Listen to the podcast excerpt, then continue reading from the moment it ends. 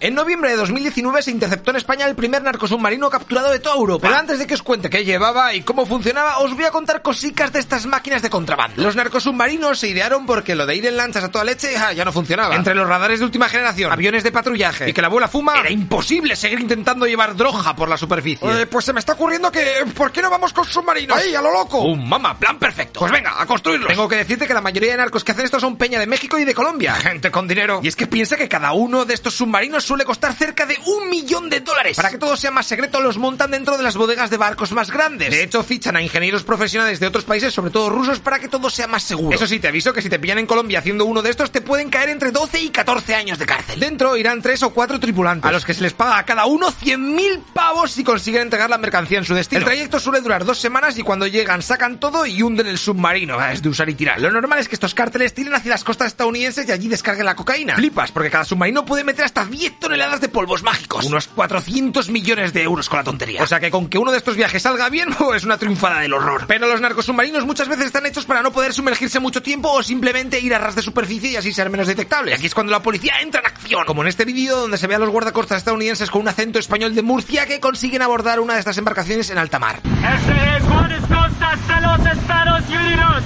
¡Alto tu barco, ahora! ¡Alto tu barco!